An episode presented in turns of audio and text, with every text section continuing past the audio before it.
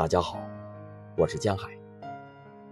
今天为大家朗读《永恒》，尼古拉·古米廖夫。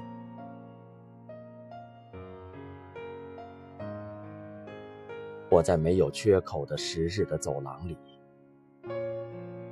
那里甚至天空也如沉重的压迫。我瞻望着世纪。生活在分秒里，但是急切的期待大礼拜六。已到终结，那忧虑，那幸运，那心灵盲目的迷惘。是日，我将眼光明亮和奇异的洞悉事情，请快来临。我会获得另一颗心灵，觉察激起的一切欲望。